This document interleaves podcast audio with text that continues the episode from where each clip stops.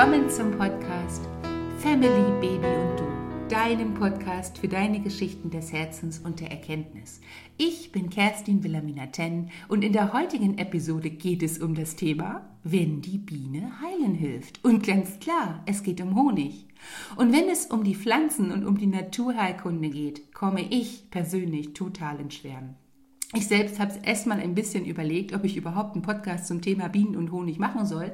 Aber ja, ganz klar. Ich mag es, wenn ich dir helfen kann, den Blick auf das natürliche Heilen zu legen und dir einige Tipps mit auf den Weg geben kann. Denn manchmal werden ganz offensichtliche Gaben der Natur ein bisschen unterschätzt. Okay, starten wir gleich zusammen in dieses Thema. Honig ist nicht nur lecker sondern hat je nach Inhaltsstoffen, Erntetag und Stunde auch ganz spezifische Heileigenschaften. Propolis, das ist von den Bienen hergestellter Kittwachs mit antibiotischen Eigenschaften. Und dann haben wir das Chili Royal, der Futtersaft der Bienenkönigin. Und das Gift der Bienen sind ebenfalls Basis für wirkungsvolle Heilmittel, die seit Jahrtausenden Bestandteil traditioneller Naturmedizin ist. Die Biene ist, geschichtlich gesehen, älter als der Mensch und schon seit Anbeginn der Heilkunst fester Bestandteil einer naturbelassenen Medizin, die Mensch und Umwelt in Einklang bringt. Die Tradition, die unterschiedlichsten Produkte der Biene für die Gesundheit von Mensch und Tier optimal zu nutzen, heißt Apitherapie. Apis heißt es das lateinische Wort für Biene. Diese besondere Art der Heilkunst war ursprünglich in Asien beheimatet. Ihre Ausbreitung lässt sich lange in die menschliche Geschichte zurückverfolgen. Die ältesten Aufzeichnungen darüber existierten in vielen vedischen Schriften. Das aus ihnen hervorgegangene Ayurveda bedeutet das Wissen vom gesunden Leben und kennt eine Fülle von Möglichkeiten. Den Honig, das Propolis, das Gelee Royal, das Bienenwachs und die Blütenpollen für fast jede Art von körperlichen, emotionalen, mentalen und auch spirituellen Aspekten unseres Lebens zu nutzen. Dabei sind die Pflanzen der Biene die Nektar liefert, weil wegen ihrer unterschiedlichen Wirkstoffzusammensetzung ist diese Pflanze von ganz besonderer Bedeutung für diese Biene. Denn jede Pflanze ist, je nach Standort, in der Lage, eine Fülle von Wirkstoffen zu produzieren. Je nach Jahreszeit, Witterung und Klima entwickelten sie wichtige Botenstoffe und Pflanzensäfte. Da sich der äußere Kosmos gemäß der ayurvedischen Lehre auch im kleinsten Detail des Universums widerspiegelt, haben Sonne und Mond sowie besondere planetare Konstellationen einen nachhaltigen Einfluss auf uns, auf unser Leben und auf das Leben von Tieren und auch auf das Leben von den Pflanzen. Das bedeutet für die Apitherapie, ebenso wie für die Pflanzenheilkunde an sich, dass es besondere Zeitpunkte gibt, zu denen die Pflanzen besondere wirksame Energie zu manifestieren vermögen. Heilkundliche Menschen war das schon immer bewusst, und so sammeln sie Pflanzen und Bienenhonig zu den unterschiedlichsten Mondphasen und Sonnenständen, um ein effektives Heilmittel herzustellen. Alle aufbauenden Substanzen wurden bei zunehmendem Mond gesammelt und alle entgifteten Substanzen bei abnehmendem Mond. Dabei bilden Vollmond und Neumond besondere Krafttage, ebenso wie jene Tage, zu denen es Mond- oder auch Sonnenfinsternisse gibt. Dieses umfangreiche Wissen zu entwickeln und zu kultivieren, war über viele Jahrtausende Aufgabe der Heiler und Gelehrten. Es wurde vom Meister an den Schüler, von der Mutter an die Tochter mündlich und sogar von den Hebammen an den Hebammenschülerinnen weitergegeben. Erst als die Lernzeit des Einzelnen zu erlahmen drohte, begann man in der vedischen Kultur dieses Wissen schriftlich aufzuzeichnen, um es für die Nachwelt zu erhalten. Und durch mehrere Auswanderungswellen aus dem Industal verbreitete sich dieses Wissen von Kleinasien, Griechenland über Europa. Und durch den Handel und die Seefahrt kam es schließlich auch nach Ägypten, nach Tibet, nach China oder nach Thailand. Hier wurde dieses Wissen Grundlage für verschiedene Heiltraditionen, so wie sie es auch heute noch sind. Und diese alten Heiltraditionen findest du in historischen Schriftrollen oder anderen Artefakten. So ist zum Beispiel die Apitherapie ganz fester Bestandteil der griechischen Heilkunst geworden. Hippokrates, der bedeutendste Arzt der Antike, erklärte Honig zum Allheilmittel und versorgte die Schwertwunden der kriegerischen Krieger mit Honigumschlägen, wobei sie fast immer frei von Infektion geblieben sind. Auch in der Welt des römischen Reiches war die Apitherapie sehr hoch angesehen. Julius Caesar hatte bei seinen Feldzügen immer Honig dabei, um sich und seine Legion gegen Insektenstiche, Skorpionstiche zu wappnen und um den klimatischen Belastungen richtig standhalten zu können. Und die keltischen Druiden salbten ihre Anführer und Priesterinnen mit Honig ein und Öl. Und im alten Ägypten wussten die Pharaonen die Bienen sehr zu schätzen, weil man ihre gesamte Sozialstruktur als vorbildlich empfand. Der soziale Zusammenhalt des Bienenvolkes, die, diese Opferbereitschaft bei der Verteidigung von Brut, Verteidigung ihres Territoriums, ihrer Heimat, das wurde als beispielhaft eingesehen. Und so übernahmen die Pharaonen als Söhne und Töchter des Himmels die Biene, na ganz klar, als ihr Wappentier, richtig. Die Herrscher des Niltals wussten die besonderen Kräfte der Bienensäfte derart zu schätzen, dass sie keinen Tag ihres Lebens darauf verzichteten. So wurden die Biene in aller Welt sehr angesehen und immer assoziiert mit heilenden Wesen und Göttinnen. Sie galten als Begleiterin der Isis und des Ishtars, wurde der Freier zugeordnet unter Pallas Athene, alle Göttinnen der Heilkunst und auch alle Göttinnen der Fruchtbarkeit. Also kann man schlechtlich sagen, Honig heilt beinahe alles. So kam es im Laufe der Zeit, dass die Biene in viele Gegenden, in denen sie anfangs gar nicht beheimatet war, hingekommen ist. Sie passte sich neuen Pflanzen und Umgebungen an und lernte auch in kälteren Regionen zu überwintern. Jede klimatische Nische nutzte sie und viele, viele Pflanzen verdankten der Biene ihre Ausbreitung über die Erde. In allen alten Kulturen bestand ein umfangreiches Heilwissen über die unterschiedlichsten Möglichkeiten, den geernteten Honig zum Nutzen von Mensch und Tier anzuwenden. Ob bei Verletzungen der Hand, der Muskulatur, der Knochen oder der Haut, Honig half, beinahe alles zu heilen. Wenn die Blut und Lymphe Störungen aufwiesen oder Verdauungs- und Entgiftungsorgane durch Infekte geschwächt waren, wurde stets mit Honig, Propolis und Blütenpollen der Heilungsprozess unterstützt. Es gab praktisch nichts, das man nicht mit Hilfe von Honig oder in Kombination mit Honig therapieren konnte. Das aufstrebende Mittelalter in Europa wurde für die Apitherapie zu einer ersten ernsthaften Prüfung denn war diese Apitherapie nicht ein Kind der Naturheilkunde und somit des alten Glaubens an Kraft von Mutter und Erde und den alten Göttern? Damals herrschte eine Justiz der Inquisition und sah darin, wie in vielen, vielen anderen Sachen, eine Konkurrenz zu den sich entwickelten Ärzteschaft. Aber das ganz, ganz große Glück, viele Bienenvölker also nicht großes Glück, sondern viele Bienenvolker wurden ja damals verbrannt, nicht nur wie die heilkundlichen Frauen, die Heiler und auch die Hebammen, sondern das ganz, ganz große Glück in dieser Sache war, dass ähm, in Europa ganz viele einfache Leute aus dem Volk als lebende Mönche und Nonnen in die Klöster gegangen sind und die Bienen dort wieder angefangen haben ähm, zu beheimaten und ein neues spirituelles Leben begann dadurch. Zu jener Zeit begann eine Vielfalt von Seuchen auch die Bevölkerung auf euren, unserem europäischen Kontinent zu dezimieren. Und zu spät erkannten viele, wie auch hier das Mittel Apitherapie hätte helfen können, den Tod von Millionen von Menschen zu verhindern. In diesem Umfeld ist es daher umso bemerkenswerter, dass eine uns heute noch wohlbekannte Dame die zum Untergang verurteiltes Wissen der Natur und ihrer Kräfte ein Wahnsinnsdenkmal setzte. Hildegard von Bing, die 2013 vom Papst heilig gesprochen wurde. Sie wurde von Inspiration und Vision im wahrsten Sinne heimgesucht und veranlasste das Niederschreiben der ihr von Gott gesandten Botschaften, die viel mit dem Wesen der Natur, der in ihr wirkenden Kräfte und Prinzipien und insbesondere der Heilung von Körper und Geist und Seele zu tun hatte.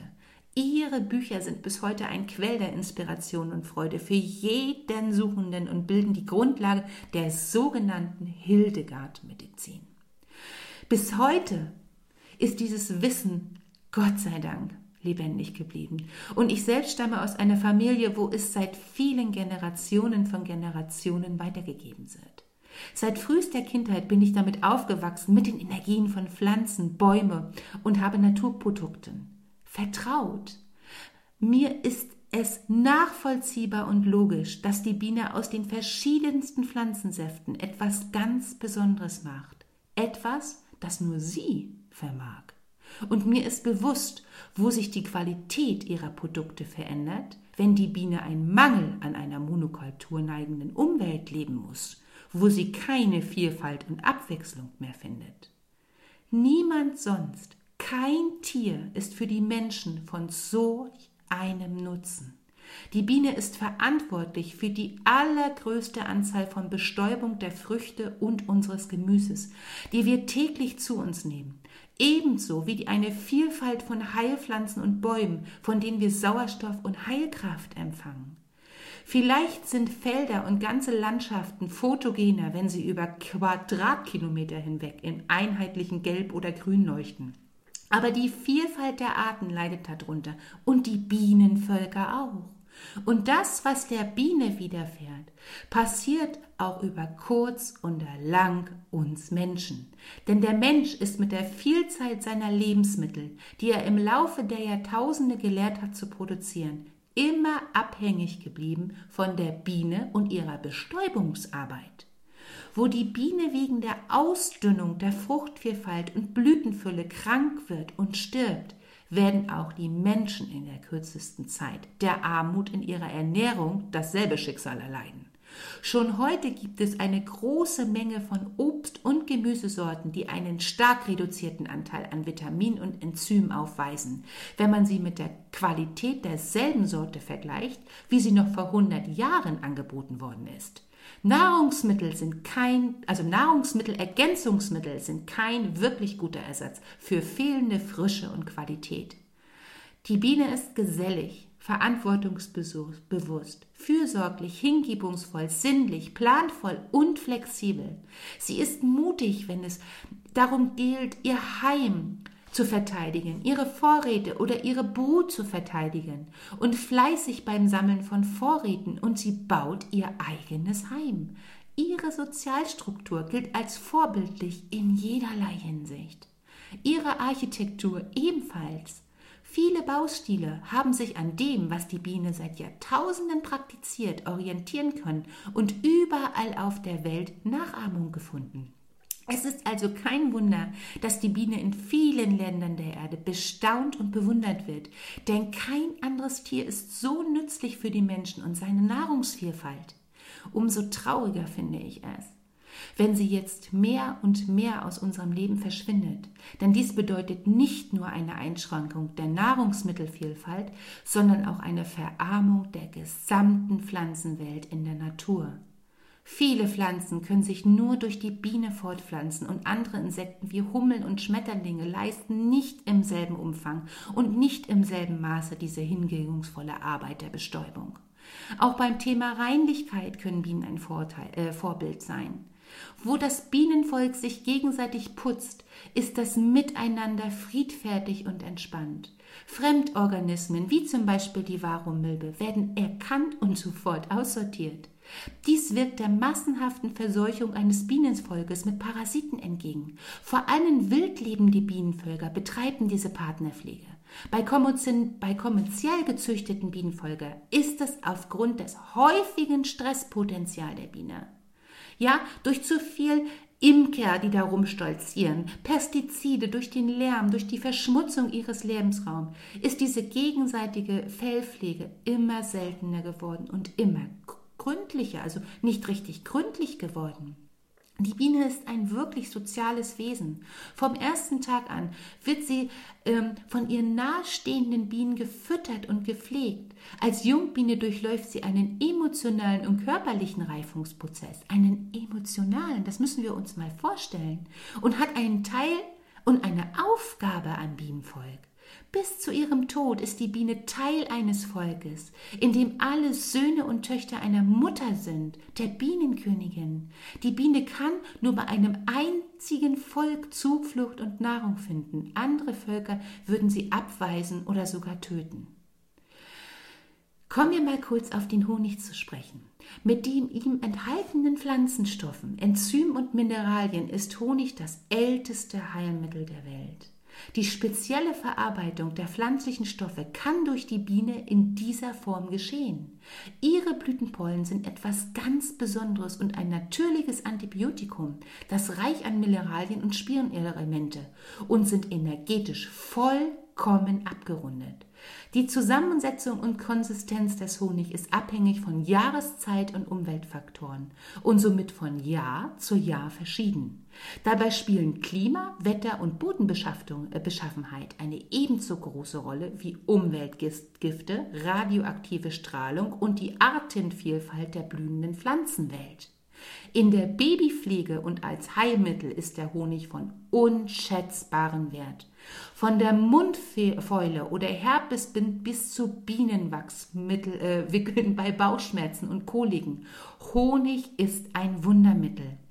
Es besteht immer wieder Verunsicherung darüber, ob Kleinkinder Honig essen sollen oder nicht.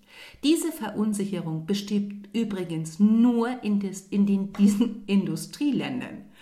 Warum nur kein Honig? Pass auf, ich versuche das mal ganz kurz zu erklären. In industriell abgefüllten Honig finden sich immer wieder Botulinum-Bakterien.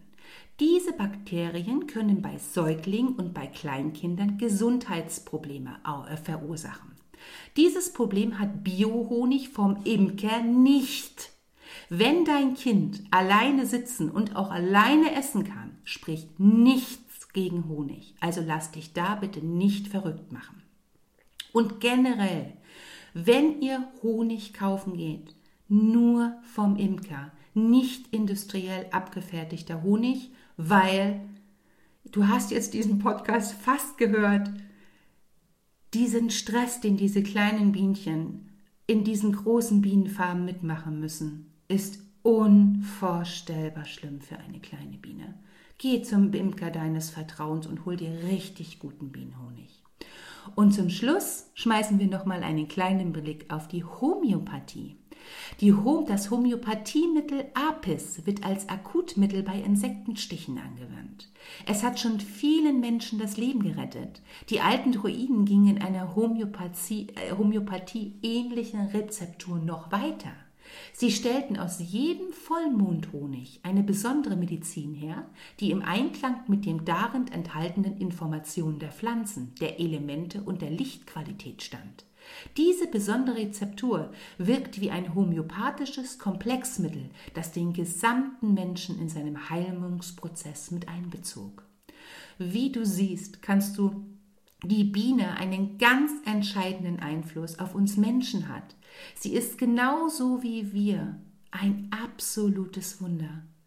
Ich freue mich, dass du zugehört hast und ich dir ein paar Geschichten des alten Wissens an dein Ohr legen konnte.